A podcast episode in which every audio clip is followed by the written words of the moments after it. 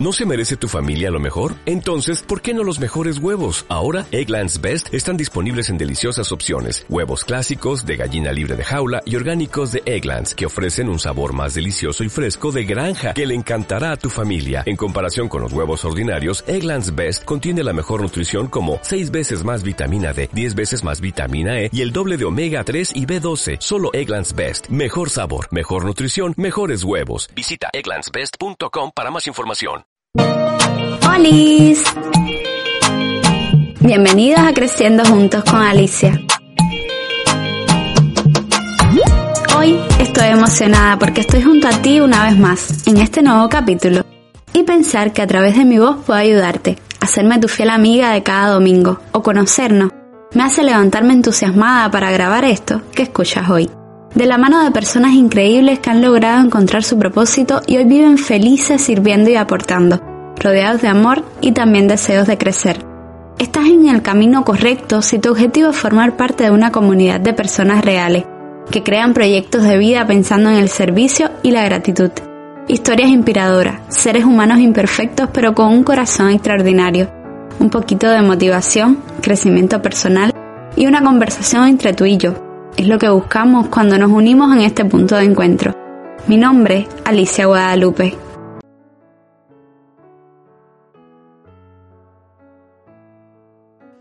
Enseñarás a volar, pero no volarán tu vuelo. Enseñarás a soñar, pero no soñarán tus sueños. Enseñarás a vivir, pero no vivirán tu vida.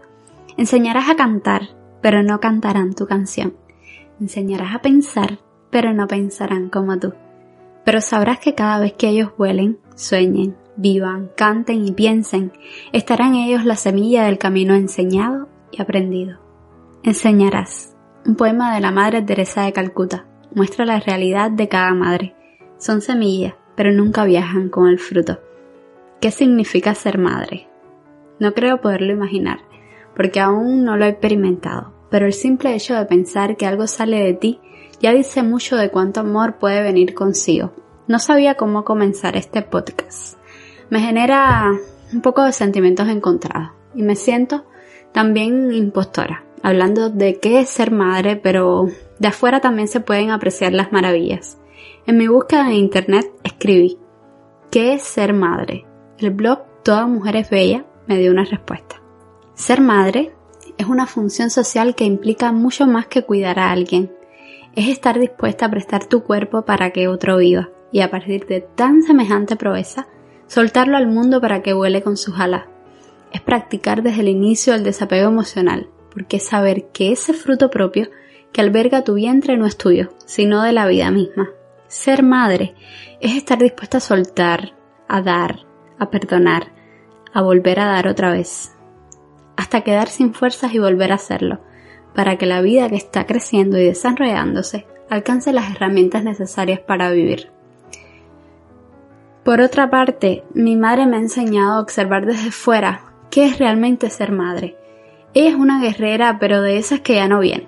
Bueno, como también lo es la tuya o lo eres tú. Muy joven mi papá partió, y desde ese momento y sin saber cómo, se convirtió en madre y padre, en el sostén, el abrigo, y quien daba amor a su familia, pero también traía la comida, la ropa, los zapatos y los caprichos, quien regañaba bien duro y quien daba mimos sin nada a cambio. Tuvo que responder preguntas que ni siquiera ella imaginaba la respuesta, afrontar momentos que un superhéroe hubiese no podido pasar, errores. Ella dice que miles, pero desde sus brazos ha formado esta familia que no cambió por nada al mundo. Sí, la mía. Pasó adolescencias, juventud, universidad, carencias muchas, pero muchas, y nunca, nunca le escuché quejarse. Es más, pensaba que éramos millonarios y de dónde salían las cosas no lo supe hasta que me fui de su lado. Impactos en el corazón ha tenido, y ha tenido de esos que te hacen heridas profundas. Pero uno de los mayores fue cuando le dije que partía de su lado. Nosotras no sabemos si yo soy la madre y es la hija o viceversa, porque a veces me creo saber más, aunque sé que jamás me le pegaría. Me cuenta que cuando un hijo se va tan lejos y por tantos años es como si minuto a minuto te arrancaran como un trocito de ti, que los impulsas a volar, pero con ello viene consigo un dolor profundo, el remordimiento de no haberla aprovechado más, o el anhelo o esperanza de cuando volveremos a estar juntas. A las madres que como la mía sus hijos no están junto a ella, por la emigración, porque no viven en la misma ciudad, por cualquier motivo. A esa que lo tiene al lado y le levanta un beso profundo. A las que preparan el desayuno y lo llevan a la cama. A las que aprovechan cada segundo. A las que no las tienen. A las celosas, a esas especiales, a las madres que me rodean, a mis amigas, mis abuelas, mis tías, a las que muy pronto serán madres y las que como yo esperan un día serlo. Para ustedes que me escuchan va dedicado a este podcast y sobre todo con mucho amor. Era imposible después de 10 episodios y de tener varios entrevistados que me han motivado y dejado muchísimas cosas no traer a mi madre. Hoy nos contará desde su nerviosismo cómo ella resume algunas de las etapas de nuestra vida con la que ustedes también se pueden sentir identificados. Me gustaría me disculparan por las dificultades del internet, por las lagrimillas y las risas también compartidas. No sé si en tu país será hoy el Día de la Madre. Tal vez estás en el otro lado del mundo, pero igual me estás escuchando. Que sirva como una reflexión para regalársela o para cuando tú seas madre. Allá vamos.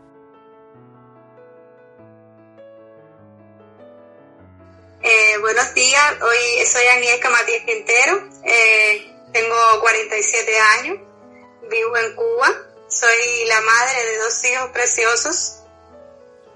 Vamos a hablar de, de qué es ser madre y qué ha significado para ti. Bueno, ser madre creo que es el privilegio, el privilegio más grande que pueda tener una mujer. Eh, creo que también a partir de ahí eh, es una misión grande que la vida te da porque tienes responsabilidades y además un compromiso que debes de llevar en criar a tu hijo eh, determinadas normas y conductas donde se pueda, pueda crecer eh, sano, con una mentalidad enfocada en el futuro, en el bien. ¿Qué sentiste cuando supiste que estabas embarazada? O sea, que más que todo la responsabilidad traía consigo.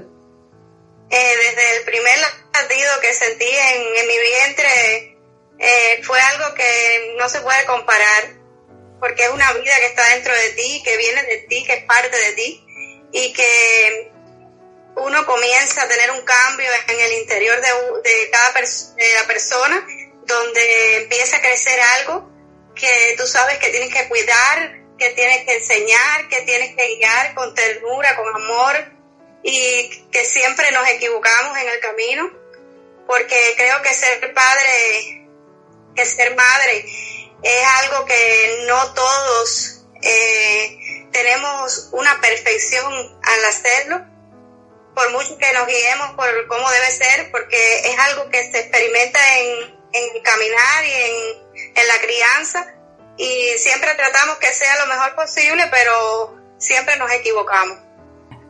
¿Y qué sentiste cuando te di las pataditas? ¿Yo era intranquila, mami? No eras tan intranquila. Más bien, eh, sobre los cuatro meses comencé a sentir, y eso fue algo que, bueno, cada madre lo puede decir, es como si, si ya tú estuvieras eh, estuvieras sintiendo esa vida que está dentro de ti, es algo que se comienza a querer, que se comienza a mimar, que, que ya tú empiezas a vivir por eso que tienes ahí. Es algo maravilloso. ¿Cómo una madre maneja la adolescencia de la mejor forma que uno cree asumir? Bueno, en la adolescencia, Lupe siempre fue una niña excepcional no porque quiero ahora decir porque tengo la comparación de dos de dos niños muy especiales y los quiero los dos iguales porque los padres queremos a los yo quiero a mis hijos iguales no tengo diferencia. Han sido dos, crianzas un poco diferentes. Eh, Alicia siempre fue una niña soñadora. Eh, le gustaba mucho realizar cosas, experimentar cosas. Y, una niña noble, una eh, lo que siempre se portaba mal para levantarse por las mañanas. Tenía siempre que estar regañándola porque no quería, ese era el, el lo que a ella le, golpeaba un poquito más, pero era muy, eh, integrada en todas las cosas, le gustaba participar en todas las actividades de la escuela, tenía muy buenas notas, eh, siempre me, me elogiaban en las reuniones, era muy independiente también. Bueno, ya, eso no es tan importante. me ayudaba mucho, eh, siendo una niña, me ayudaba mucho en, en, los quehaceres de la casa, cuando yo llegaba del trabajo, ella Lupe tenía cosas mm, hechas realmente, y porque su papá participa, prácticamente siempre estaba fuera, y éramos nosotras dos en la casa siempre, incluso la construcción de mi, de mi hogar que lo hicimos eh, prácticamente juntos ahí, ella me ayudaba mucho, eh, fueron tiempos maravillosos y aún me, me faltó tiempo, me faltó, hoy cuando miro hacia atrás, mm, quise haber hecho mucho más de lo que... Eso le, llamo a, a, las madres que aprovechen a sus hijos, porque eh, no sabemos qué va a pasar mañana. ¿En qué se parecen tus hijos? En nada. Sí, mis hijos tienen una, algo en común. Una gracia que, que Dios le ha dado. Creo que son, eh, las cosas salen espontáneas, así, eh, tienen ocurrencia. No, ese, eh, ese es Germán, que es muy, muy, tienes una muy seria y otro muy relajado. Sí, pero Lupe tiene sus cosas también. Lupe te sorprende. Lupe yo. Eh, y tiene algo que nosotros le llamamos de la familia matiada, que son eh, cosas que se, que se le ocurren y al final salen bien. Y son muy, eh, Lupe es muy emprendedora. Germán es soñador. Creo que Lupe también tiene, Lupe también es soñadora. Un acontecimiento muy importante que fue la, la muerte de mi padre y fue como un antes y un después en nuestras vidas. ¿Cómo enfrentaste la vida con dos hijos, estando sola? ¿Y cómo te cambió la vida a partir de ahí? Sí, fue algo muy fuerte. ¿Y cómo...? Verdaderamente fue algo fuertísimo, que nunca esperé que, que llegara a mi vida, pero al final tuve que enfrentarlo y a partir de ahí mi papá me apoyó mucho, que estaba en ese tiempo también con una enfermedad, eh, un cáncer de pulmón y él se esforzaba mucho por apoyarme con los niños, con, pero a raíz de ahí él cayó en una depresión por la muerte del padre de mis niños y en solo ocho meses falleció también, que era mi brazo fuerte.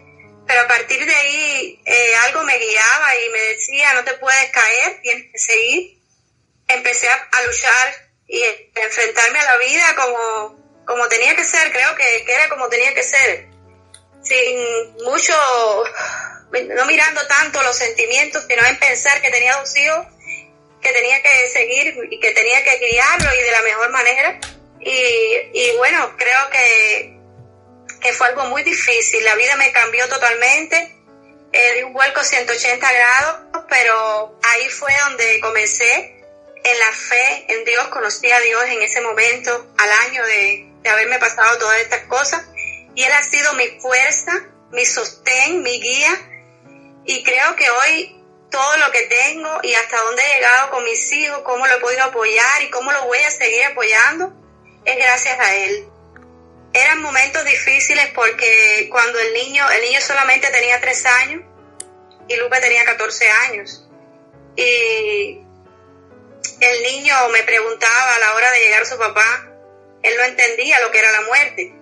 Me preguntaba que cuándo llegaba su papá y yo no tenía respuesta verdaderamente.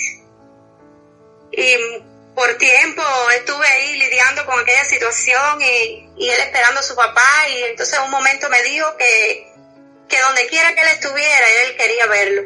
Y fue cuando decidí llevarlos al psicólogo y ahí el psicólogo de, la comunidad me, me orientó cómo tenía que tratar aquella situación y fui poco a poco saliendo. Fue un poco difícil. Con Lupe también, fue muy difícil con Lupe, porque Lupe quería aparentar algo que era muy fuerte, pero aquello como que le estaba, le hacía daño, pero entonces ella, ella descargaba todas aquellas emociones en un diario que comenzó a hacer y quizás en estos momentos ella esté enterándose de eso, pero ese diario yo lo leía día a día y era algo que me consumía, porque ella expresaba todo lo que sentía a través de ese diario, era como si hablara con su padre, como si quisiera desahogar en aquello y, y, yo iba donde estaba ella, trataba de acercarme, pero era muy difícil porque estábamos pasando los tres por un proceso, proceso muy fuerte y pero el tiempo pasó y yo me empecé a apoyar en Dios y, y él me dio la salida hasta que ella finalmente fue liberándose de aquella de aquello de conversar y de, hablar a través de aquel diario y, empezó la vida a, golpearla porque tuvo que pasar situaciones en las escuelas, determinar en su vida cosas que quería, que no quería y yo siempre tratando de darle aquel el mejor consejo, pero tenía que darle también a ella la, la oportunidad de decidir por ella. Cuando estaba algo mal le decía, esto está mal, pero tú decides si, si lo quieres seguir o no lo quieres seguir. Así ella eh, dejó esa escuela que estaba, una escuela militar que creo, hoy me pongo a pensar y digo, ella cogió esa escuela como queriendo complacer a su papá que era militar, pero realmente no era lo que ella sentía, no era lo que ella quería.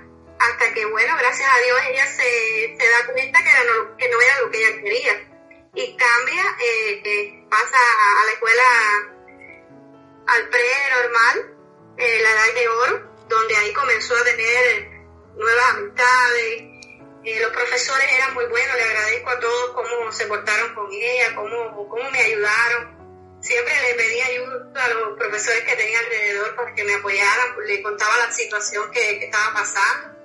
Y, y así fui saliendo y fui saliendo y y a veces me, me, decía, estaré, estaré bien, estaré educándolos como él, estaré dando el cariño que necesitan.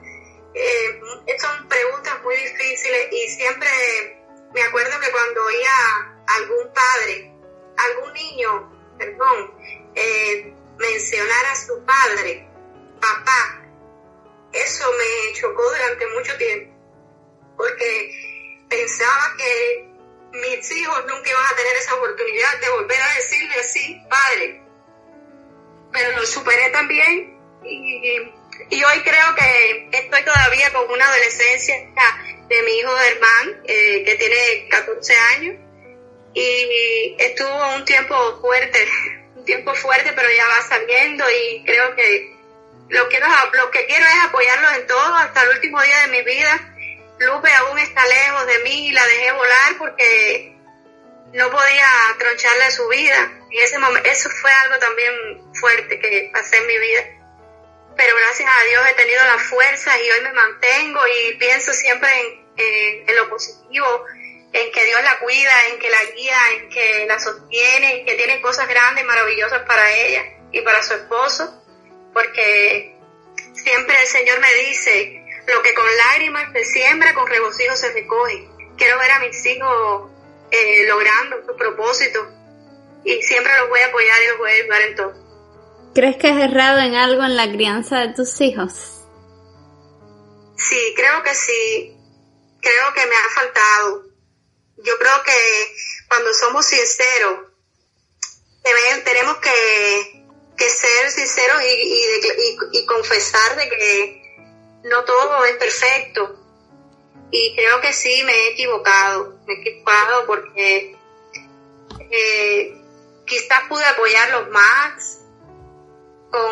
Si me hubiese preparado en algún momento más para, para, para guiarlos, orientarlos sobre algo que, pero trato de siempre superar aquello que me, me restó en la, en la que es mayor, que es Lupe, trato de, de subsanar ese error en Germán, que es el otro, y siempre tratando de hacerlo mejor, lo que se me queda es porque ya no puedo, porque no está en mi capacidad o porque no he podido lograr, pero siempre me esfuerzo para hacerlo mejor.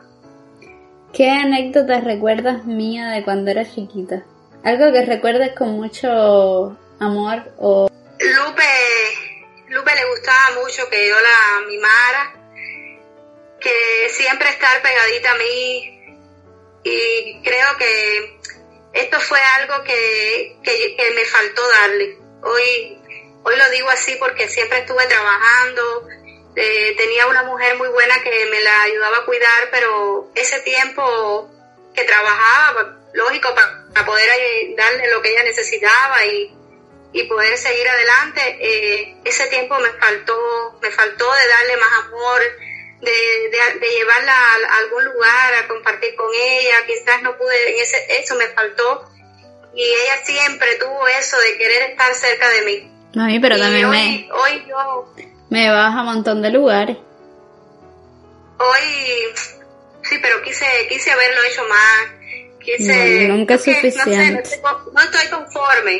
En, no estoy conforme, no me conformo con haber hecho lo que hice, quería haber hecho más pero, pero bueno, mm, quizás me, la vida me dé la oportunidad todavía de hacer mucho más por, por, por, Alicia, ¿no? Por eh, mí. solo Dios, solo Dios sabe, pero anhelo poder ayudar a mis hijos, poder guiarlos, poder ser esta abuela eh, con mis nietos que la aconseje, que le enseñe, que no sé, cuando te dije que me iba y que ibas a estar un tiempo sin verme, ¿qué sentiste? Fue algo que no lo puedo explicar con palabras. algo muy duro, pero a la vez no te lo demostraba porque quería que, que crecieras, que, que volaras, que, eh, que cumplieras lo que querías hacer. Si te equivocabas, ahí estaba yo también para, para ayudarte a, a volver y a levantarte nuevamente como lo estoy, ¿no? Pero no quise nunca cortarte las alas, Lupe.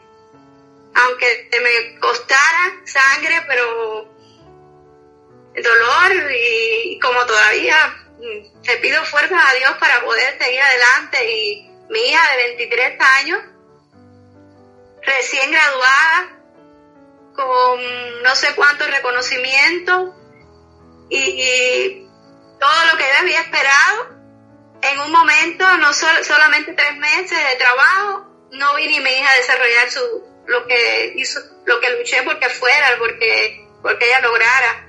Pero bueno, no se puede, la vida es como un hilito que hay que seguirlo y, y uno no puede interponerse a las cosas que están por delante y más cuando cuando hay futuro, cuando hay perspectiva, cuando hay posibilidades de crecer y de seguir adelante. ¿Y cómo manejas el estar separada de mí? ¿Cómo manejas el estar separada de mí? ¿Cómo lo manejo? Bueno, primeramente eh, agarrada de Dios. Y, y, cada día pensando en, en una esperanza que tengo en ver a mi hija nuevamente, en poder estar junto con ella, en ayudarla. No sé cuándo va a ser, pero, pero sé que va a ser. Yo tengo la seguridad de que va a ser cuando, cuando sea, cuando se pueda. Y en el momento me desespero. Y me parece que no va a llegar nunca, pero vuelvo y le digo, Señor, tú sabes que yo, yo confío en ti. Y yo sé que tú me vas a ayudar a estar cerca de mi hija y que, y que los propósitos juntas que tenemos y que tú me has hablado y que va, y que va a pasar, eh, yo los espero. Y eso me sostiene cada día. También mi hijo Germán, eh, que quisiera poder ayudarlo a seguir adelante, a cumplir sus propósitos, a que crezca en un hombre de bien, un hombre que ayude a, la, a la humanidad, que sea, que sea bueno con cada persona, que, que pueda ser... Eh, un ejemplo seguir también en la familia que tenga, que pueda formar. ¿Y qué consejo le darías a las madres que están separadas de sus hijos? Bueno, eh, creo que voy a resumir algo en una palabra que hace un tiempo atrás pasé una experiencia con mi hijo y quería imponerlo, imponerle muchas cosas que, muchas reglas, muchas que todo fuera perfecto. Pero un día entré al baño y siempre que entro al baño medito y yo sentí una voz que vino a mi mente y me dijo, el amor todo lo puede. Y a partir de ahí viví un cambio donde comencé a entenderlo más, a ver la, al niño que estaba ahí delante de mí, no una persona grande que ya había terminado su vida. Y, y comencé a, a, interesarme por, por hacer más pequeña yo, hacer yo una niña de su edad y, y entenderlo, a ver sus su, su gustos, a adaptarme un poco, porque aunque no a, darle libertad y rienda suelta a todas las cosas, pero eh, sí entenderlo y tratar de sobrellevarlo, de darle amor, de, enseñarlo en las cosas, eh, con las instrucciones que verdaderamente, porque no, no le aconsejo a ninguna madre que, que, que desespere a su hijo, que siempre le enseñe la obediencia que Dios nos manda a educarlos y que no desesperemos a nuestros hijos, porque esa no es la solución, ni creo que va a ser eh, la forma en que, en que él va a, entenderla, entender a los padres tampoco. Creo que la forma es con reprenderlo en el momento que lo lleva, pero darle mucho amor también en el momento que, y apoyo y que, que la persona, que el niño, que el adolescente, que el joven sepa que más que, que un que un azote, que, que, tenga un padre que lo, que lo entiende, que lo reprende, porque dice que el padre que ama disciplina, pero también que le dé el amor que necesita, porque el amor cubre multitudes de pecados. ¿Y cómo te ves cuando seas una viejita? Yo me veo, eh, bueno, hoy siendo con 48 años que voy a cumplir, eh, aconsejo a muchas personas porque quizás pasen por cosas que ya yo he pasado. Y, y creo que ese es algo que Dios me ha dado. Y es un don que, que practico de aconsejar a las personas y de ayudarlas a crecer, a levantarse, a salir de aquellas cadenas que, que puedan estar atados y y creo que Dios me usa en esa, y cuando sea una viejita quisiera ser eh, esa, esa viejita donde los hijos vienen, donde los hijos vienen a buscar refugio, consejo, apoyo, y no ser una, un estorbo, sino más bien una bendición para cada, para cada hijo, para cada familia. Mami, ninguna madre es un estorbo. Eso es lo que anhelo. Yo sé, no es, no es la palabra, porque quizás no, no sea la palabra, no, pero eh, es decir, quisiera ser esa persona que pueda más bien aportar y no restar. Eso es, eso es lo concluyo todo así, en, que mm. quisiera aportar y no restar, ni, ni, ni interponerme en, en las decisiones, en la, puedo dar un consejo, puede dar una, una idea, pero no imponer ni, ni quitarle los sueños a nadie. ¿Piensas que soy demasiado dura contigo? No, no creo. No, qué bueno. Creo que, Me has quitado un peso Creo que para lo que eres lo que yo quería. Te exhorto a que, a que siempre eh, mires eh, aunque un día crezcas y tengas mucho dinero, eh, tengas muchos bienes, siempre eh, recuerdes que, que eso no lo llena todo. Creo que lo más que pueda llenar al ser humano es poder hacer el bien al otro, es poder eh, compartir lo que tiene con el que no tiene, ver que lo que tú lograste, que lo que hoy tienes y Dios te ha dado, tú lo puedes invertir en que otras personas puedan crecer, puedan tener y puedan eh, ser felices también como tú lo has logrado ser. Si ahora tuvieses todo el dinero, o sea, suficiente para dedicarte a lo que quieres, eso no sería una preocupación. ¿Qué harías? Bueno, si tuviera hoy por hoy mucho dinero, creo que no necesito nada, porque hoy no tengo prácticamente nada. El, sostén de todos sabemos cómo vivimos en Cuba, que tenemos ahí todo bien restringido, pero yo me siento que soy rica, no sé, no necesito más de lo que teniendo sustento y abrigo yo estoy contenta. Si tuviera más dinero que ese que pudiera invertir, eh, me gustaría ayudar a las personas que no tienen. Eh, a veces me desespero porque veo personas que no tienen medicamentos, que no tienen y, busco mi gaveta y, busco y busco y busco, pero veo que yo tampoco tengo, ¿no? Pero cuando tengo una pastilla, esa pastilla me puedo, me, estoy segura que me puedo quedar sin, sin ella y dársela al que la necesita, porque he experimentado que cuando he hecho eso, a mí nunca me ha faltado. Es decir, cuando doy, recibo el doble. Y creo que eso es un manantial que fluye, que cuando nosotros damos, recibimos.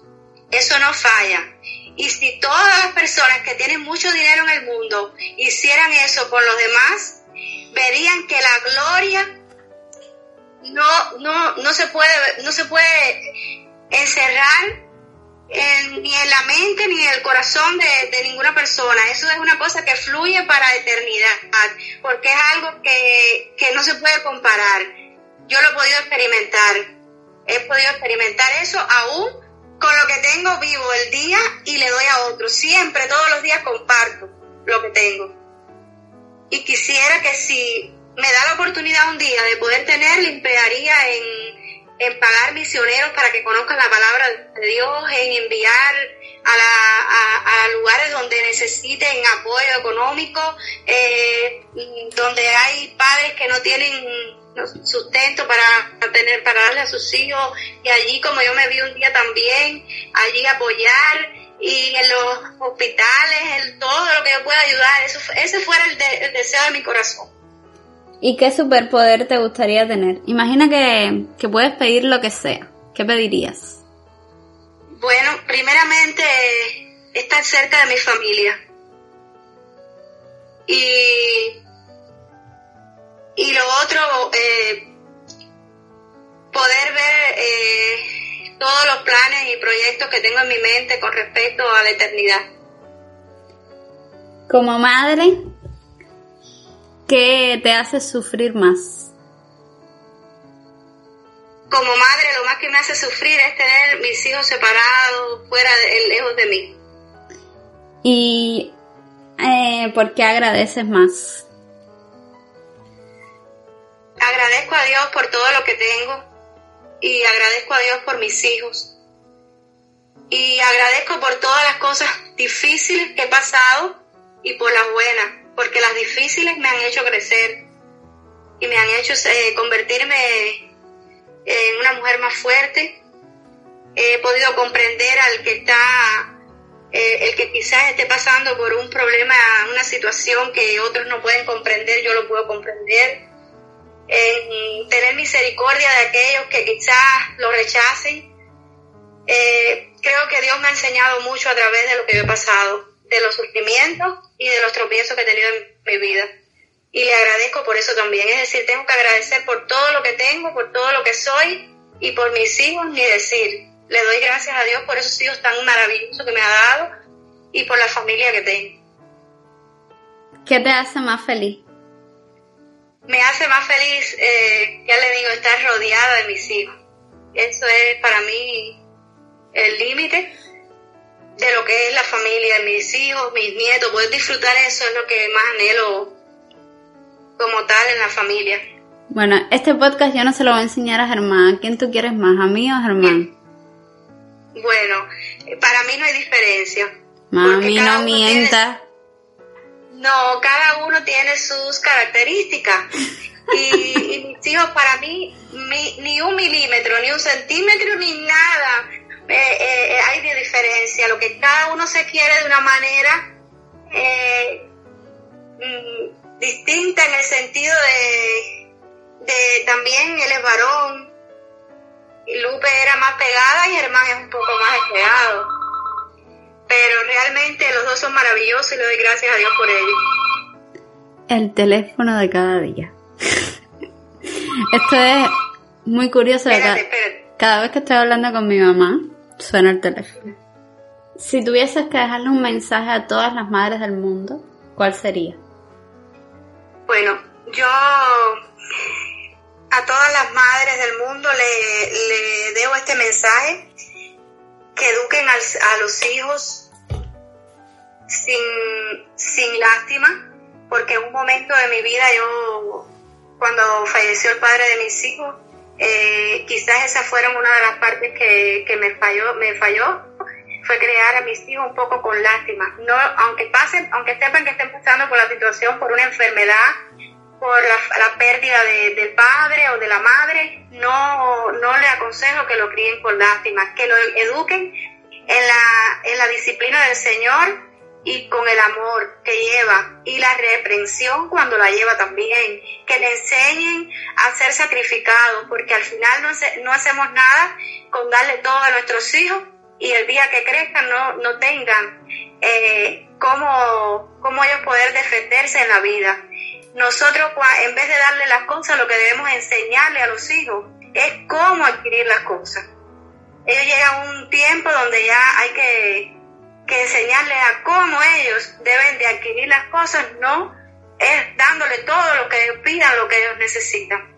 Y sobre todo el amor. El amor es lo más que pueda eh, hasta un león cuando tú le das amor y tú le pasas la mano, que puede ser una fiera, y eso, eso ese, ese animalito se convierte en una persona, en, perdón, en, una, en un animal dócil. Bueno, nunca pensé tener el, esta hija mía, se le ocurren cada cosa que, eh, como le decía, ella siempre fue así. Quiero desearle todo lo mejor del mundo, que ella pueda cumplir todas sus expectativas. Eh, me despido de hoy, de esta conversación, y les exhorto a que, que lo que Alicia está haciendo les va a ayudar en su vida porque yo lo sé, que no dejen de escucharla y que Dios los bendiga a todos y que cumplan todos sus propósitos y sus expectativas en su vida.